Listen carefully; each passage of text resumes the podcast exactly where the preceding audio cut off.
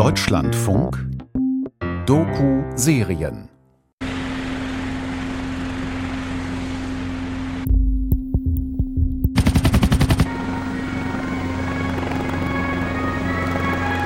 Militärflughafen Köln-Wahn, Herbst 2006. Die Abflughalle füllt sich mit immer mehr Bundeswehrsoldaten. Sie alle tragen das zu dieser Zeit noch recht exotische Wüstentarnfleck, gemischt aus Gelb- und Khakitönen. In wenigen Minuten wird die Luftwaffe sie nach Nordafghanistan bringen, ins deutsche Lager Masai Sharif. In der afghanischen Provinz Helmand sprengte sich gestern ein Selbstmordattentäter in die Luft. Er riss einen britischen Soldaten und zwei Kinder mit in den Tod. Ein Soldat und sieben weitere Zivilisten wurden verletzt. Auf einem Bildschirm in der Abflughalle berichtet Bundeswehr TV darüber, wie es in den anderen Landesteilen zugeht. Dort, wo nicht Deutsche, sondern Briten oder Amerikaner die Kontrolle haben. Der Attentäter fuhr an einer Patrouille britischer Soldaten vorbei und zündete dabei einen Sprengsatz. In diesem Jahr sind bisher mindestens 18 britische Soldaten in Afghanistan getötet worden. Bisher ist, ist es noch nicht so konkret an uns äh, angekommen oder dass ein Anschlag gewesen wäre. Es war alles doch relativ weit weg im Süden von Afghanistan. Was sich bei Briten und Amerikanern abspielt, sieht nach Krieg aus, sagt ein Militärpfarrer.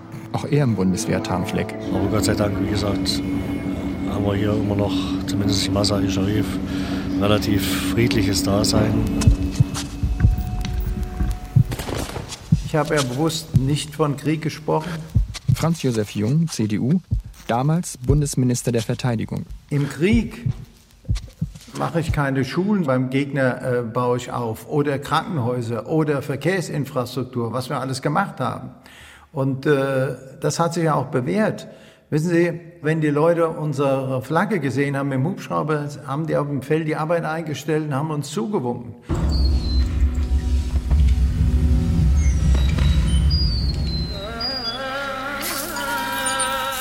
Der verlorene Frieden. Deutschlands Einsatz in Afghanistan. Feature-Serie von Mark Turner.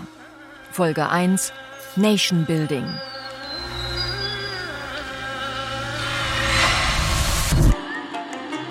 Seit 2001 hat sich die Lage für die Menschen spürbar verbessert.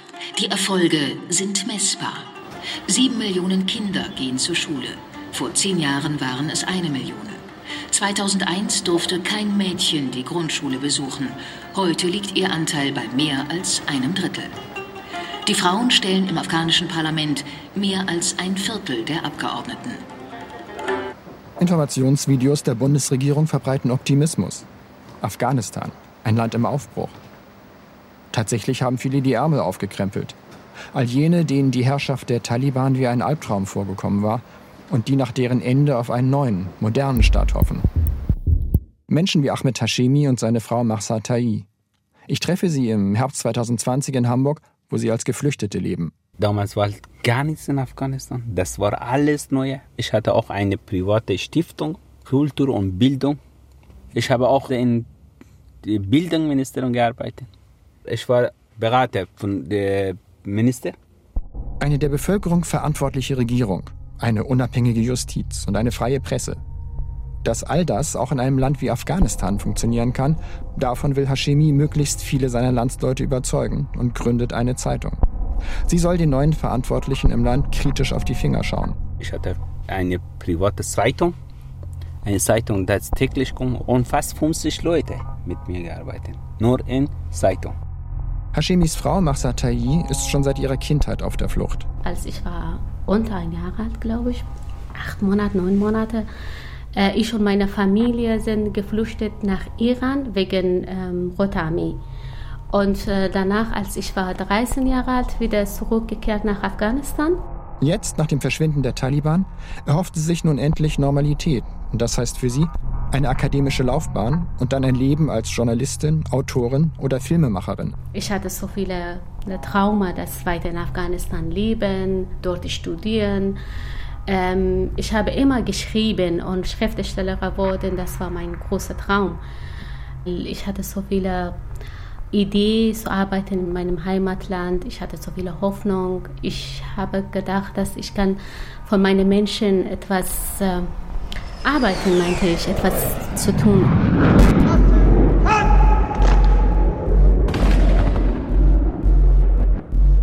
Reinhard Ehrös, ein ehemaliger Oberstarzt der Bundeswehr, der sich seit seiner Pensionierung in der Entwicklungshilfe engagiert, hält die Zeit damals für reif, in Afghanistan ein flächendeckendes Bildungswesen aufzubauen. Taliban sind jetzt weg von den Machtpositionen, jetzt müssen wir wieder arbeiten. Da bin ich runter, zwei mir das angeguckt und stellte halt dann fest, jawohl, Krieg gab's kein mehr, die Nordallianz äh, und die amerikanischen Truppen sind also aus dem Norden durch das Land gezogen, haben die Taliban von politischen Machtpositionen entfernt und jetzt habe ich dann mir gesagt, jetzt musst du schauen, dass du das Land mithilfst, wieder aufzubauen. Eris sammelt deutsche und afghanische Unterstützer und kann schon wenige Jahre nach dem Sturz des Taliban-Regimes eine beeindruckende Bilanz vorweisen. 30 Schulen, die wir dort betreiben, Krankenstationen, eine Uniklinikabteilung mit neugeborener Medizin, eine Universität in der Provinz Lachman, an der 1800 äh, junge Afghaninnen und Afghanen studieren. Aircraft Commander Captain Albert Davis Crew would like to welcome you aboard our German Air Force Airbus A310 to Termes. Termes will be six hours.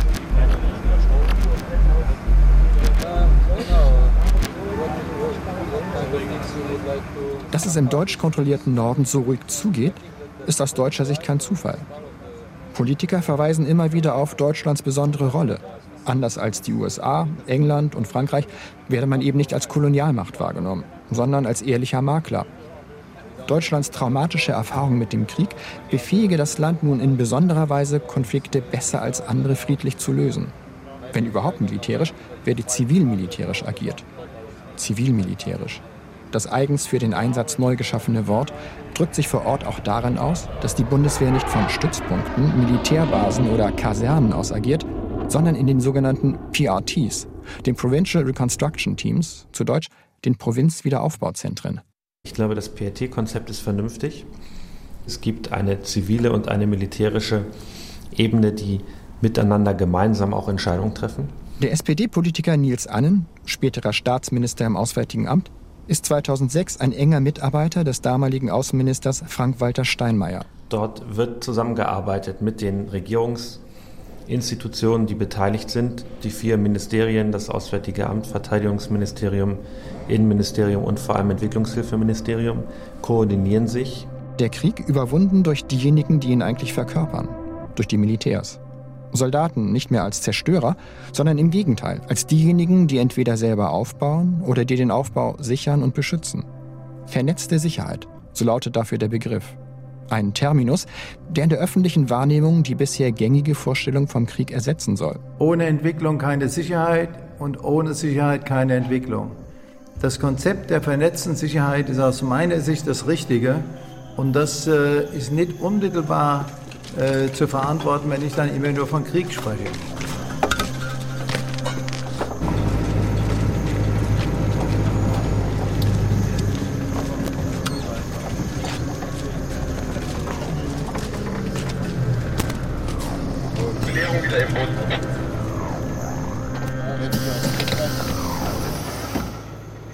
Termis, Usbekistan, Oktober 2006. Nach kurzem Zwischenaufenthalt steigen die Soldaten hier um. Das deutsche Lager in Masai Sharif ist noch im Bau und verfügt über keine Landemöglichkeit für den Bundeswehr-Airbus.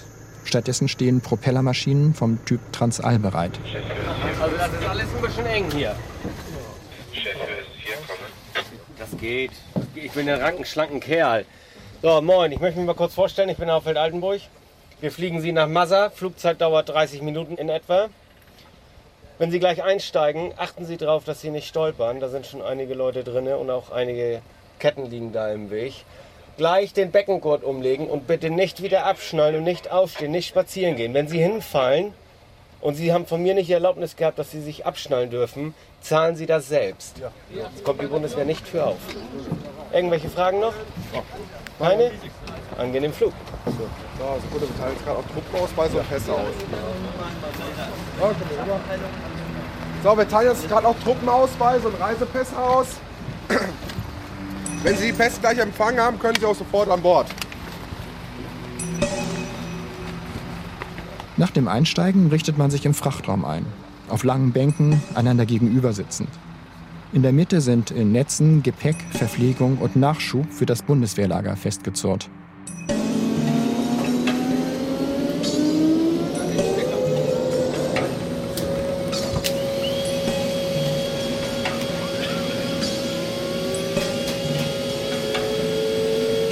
Boden zeigt sich gleichmäßig ockerfarbenes Gelände. Gesellschaftlich betrachtet ist die Gegend alles andere als homogen. Im Norden Tadschiken und Usbeken, im Süden Pashtunen, deren Wohngebiete bis nach Pakistan reichen. Im 19. Jahrhundert Schauplatz des Great Game zwischen dem Zarenreich und dem britischen Empire. Im Kalten Krieg umstritten, zwischen Ost und West. Als die Reagan-Administration die Dschihadisten unterstützte, ahnte noch niemand, dass den Mujahedin, den Siegern über die Rote Armee, zuerst die Taliban folgen würden und dann die Al-Qaida. Und dass durch deren Attentat am 11. September 2001 das World Trade Center in Schutt und Asche sinken würde. Und jetzt Afghanistan, Entwicklungsland der Demokratie. Und dabei die Bundeswehr als Lehrmeister vor Ort. können eigentlich schon mal rauchen und danach aufsitzen. Und die, die keine Schutzwesten haben, was sie schon alle zwei, zwei Stück haben. Ja, dann nehmen die auf jeden Fall schon mal mit. Ein Presseoffizier bittet auf die Ladefläche eines Mungo, eines geländegängigen Mannschaftstransporters der Bundeswehr. Das äh, Feldlager in Masai Sharif ist das größte Feldlager, das die Bundeswehr betreibt. Ja, alles noch im Werden und das wird auch noch eine Weile dauern, also äh, schätzungsweise ein halbes Jahr. Die Bundeswehr ist ja für den Norden Afghanistans zuständig, Regional Command North und äh, in Afghanistan etwa 2700, 2800. Die Zahl schwankt immer. Also die maximale Obergrenze äh, liegt bei 3000. Der Feldlager ist am Randbezirk, also auch nicht, nicht in der Stadt drin. Durch die Stadt zu gehen? Nein, das ist nicht üblich. Also wir bewegen uns hier eigentlich nur äh, so mit, mit, mit, mit einem Auftrag. Einfach mal durch die Stadt gehen, wie man das zum Beispiel in Sarajevo macht, das findet hier nicht statt. Das sind halt äh, Sicherheitsvorkehrungen. Camp Marmal erstreckt sich auf den ersten Blick über eine riesige, kaum zu übersehende Fläche, die von den Felsen des Marmalgebirges eingefasst wird. Kiesbelegte Straßen, an denen Entwässerungsgräben entlanglaufen. Dazwischen Viertel von rechteckigen, einstöckigen Gebäuden aus Containern oder Fertigbauteilen. Manchmal auch aus robust wirkenden Zelten, deren schlauchartige Vorbauten von Holztüren verschlossen werden. Einzelne markante Punkte fallen auf. Die Riesenhalle der Kantine etwa, oder eine Art Marktplatz, um den herum sich Einkaufs- und Telekommunikationsbaracken reihen. Irgendein Spaßvogel hat vor seinem Eingang die rote Flagge von Mediamarkt aufgepflanzt. Sie flattert jetzt als einziger Farbtupfer über dem beigefarbenen Meer aus Zelten und Fertigbauelementen.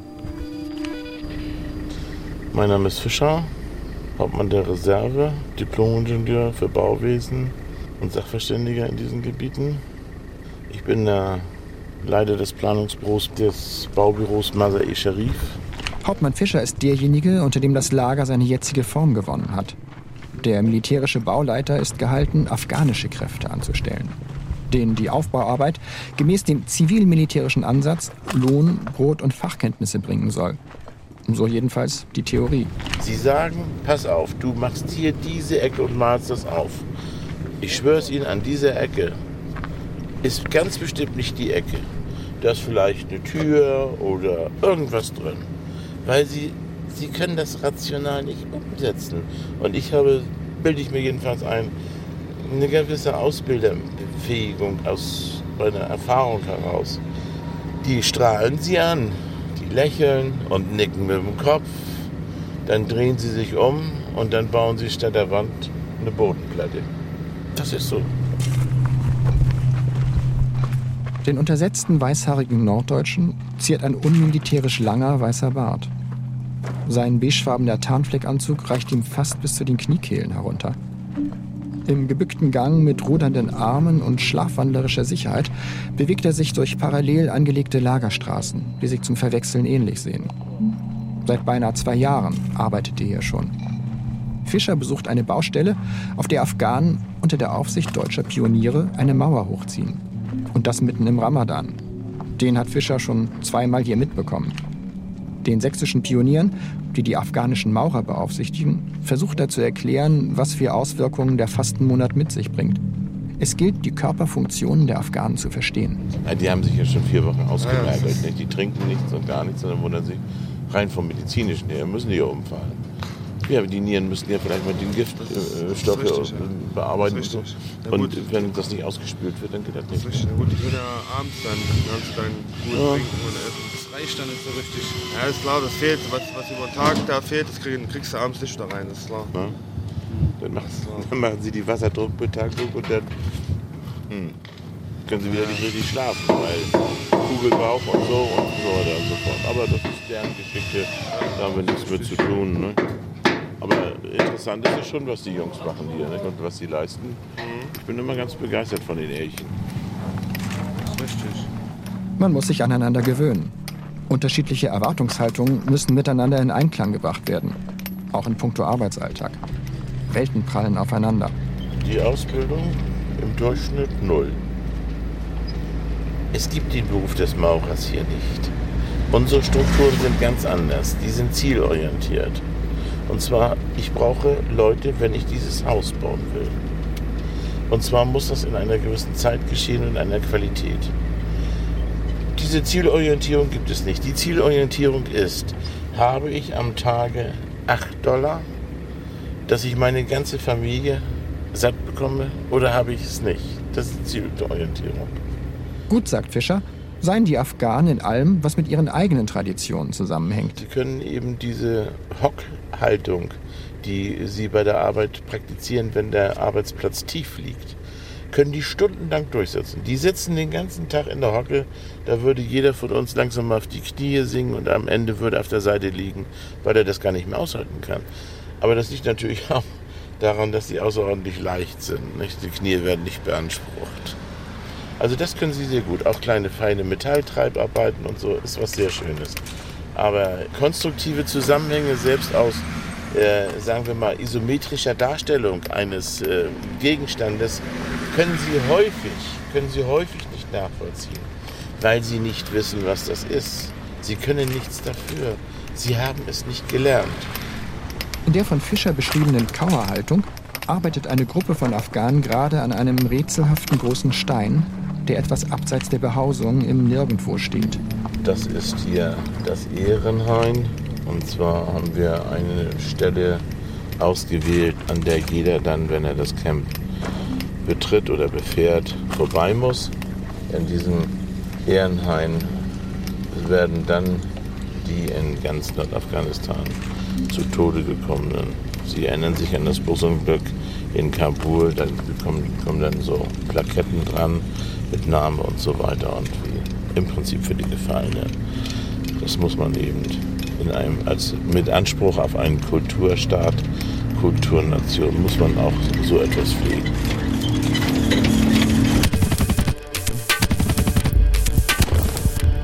Das Busunglück in Kabul. Was Bauleiter Hauptmann Fischer nicht weiter präzisiert, das geistert immer wieder durch die Gespräche. Doch auf konkrete Nachfrage wird gern abgeblockt oder das Thema gewechselt. Gegenüber den Afghanen verstehen sich Bundeswehrsoldaten wie Bauleiter Fischer als die Botschafter der Moderne und des Rationalen. Doch plötzlich ist da etwas, bei dem der Schalter umgelegt wird. Etwas, das rational da ist, aber nicht da sein darf. Und wenn es nur angedeutet wird, bricht sofort das große Schweigen aus. Wir hatten gerade Kontingenzwechsel. Wir waren auf einem Weg zu einem Auftrag und haben die Leute zum Flughafen begleitet. Und waren halt im zwei Fahrzeuge davor. Holger, der eigentlich anders heißt, war als Angehöriger des deutschen Kommandos Spezialkräfte, KSK, von Anfang an in Afghanistan dabei. Und er kann sich sehr genau an dieses sogenannte Busunglück erinnern, gleich zu Beginn des deutschen Afghanistan-Mandats im Juni 2003. Der Bus, um den es geht, war voll besetzt mit Bundeswehrsoldaten und auf dem Weg zum Flughafen Kabul. Ich kannte diese Strecke ja aus dem Jahr zuvor. Und an diesem Tag, es war ein Samstag, es war wirklich ähm, ab einem bestimmten Punkt komplett leer. Also die Straße war leer. Und ich weiß noch, ich habe zu meinem Kollegen gesagt, der war damals das erste Mal mit, es ist ungewöhnlich. Also eigentlich nach dem Freitag war am Samstag immer hier ähm, richtig was los. Die Trucks, die halt von Jalalabad rüberkommen und da waren so Parkplätze auch, die Tankstellen, das war alles sehr belebt und, und auch Handel und Wandel, was da getrieben wurde. Und da war halt leer, ab einem bestimmten Punkt.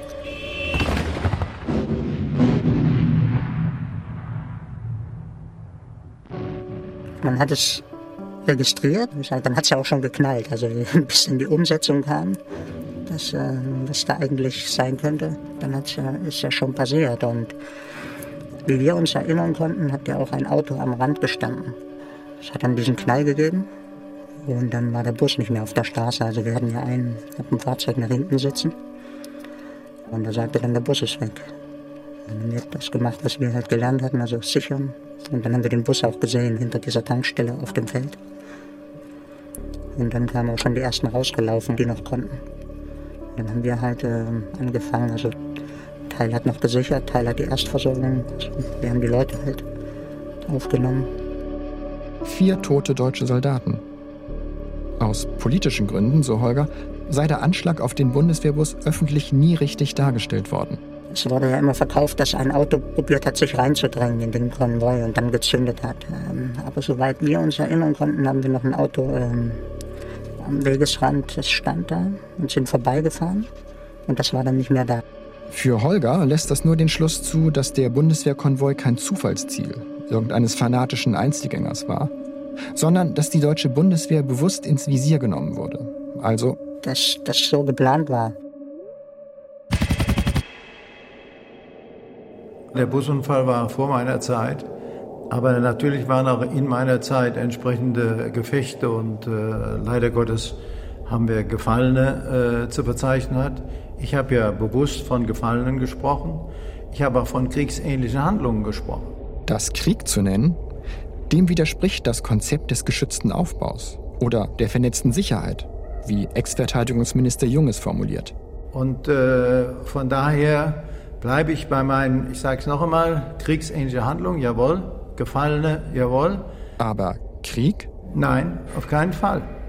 Auch wenn ich noch so oft kritisiert werde. Genau das habe ich ja damals schon für gefährlich gehalten, also dass ähm, den Leuten nicht die Wahrheit gesagt wird. Die ja unter völlig falschen Vorstellungen dahingegangen sind. Also sie sind ja auch mit ihrer Taschenkarte äh, in der Tasche, die, die ja wirklich nur defensives Handeln ähm, vorgegeben hat. Und, äh, heruntergegangen als sozusagen Friedensbewahrer oder Aufbauhelfer, so haben, haben sich ja viele gesehen, aber eigentlich in eine Situation gestellt worden, die jederzeit kippen konnte, was ja dann auch passiert ist.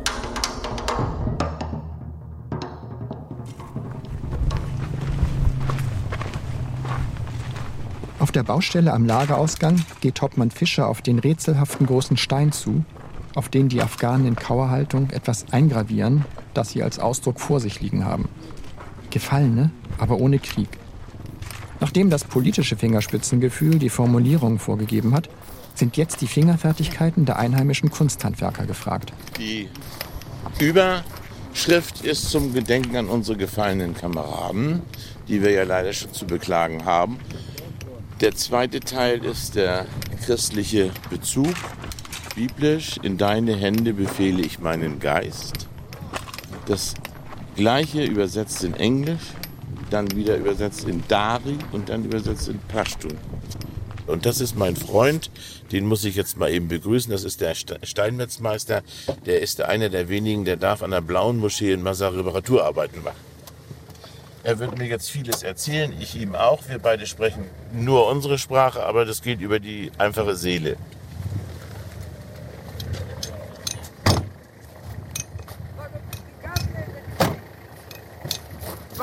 جان جون بخیر خیال دارید شما خوب است خیر بیا نه نه Ja, jetzt gucken Sie, jetzt nimmt er mich an die Hand und jetzt ziehen wir durch.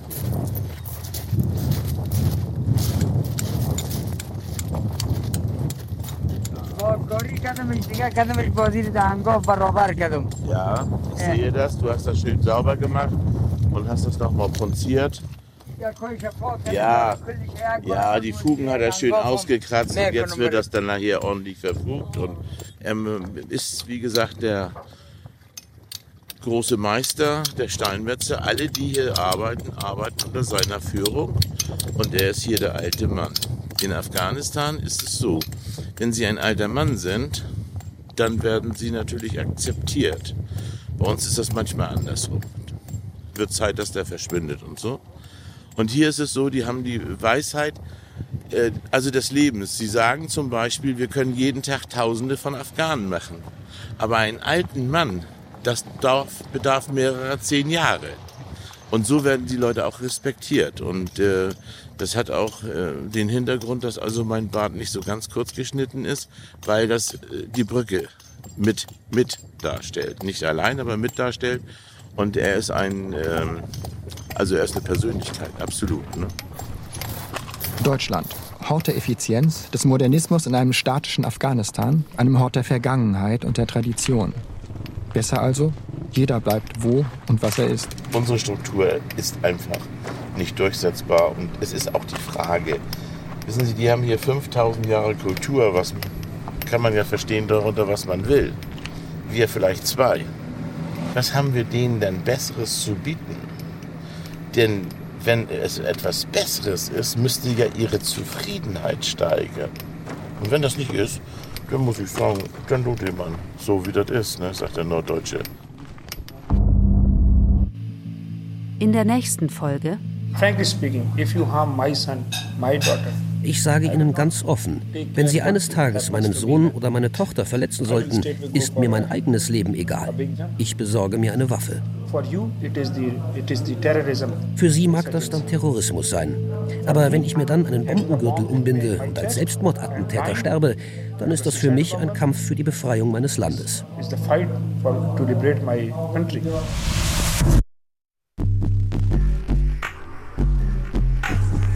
Der verlorene Frieden. Deutschlands Einsatz in Afghanistan. Feature-Serie von Mark Turner. Folge 1. Nation Building. Es sprach Mark Turner. Ton und Technik Gunther Rose und Oliver Dannert. Regie Matthias Kapohl. Redaktion Wolfgang Schiller. Eine Produktion des Deutschlandfunks 2021. Oh.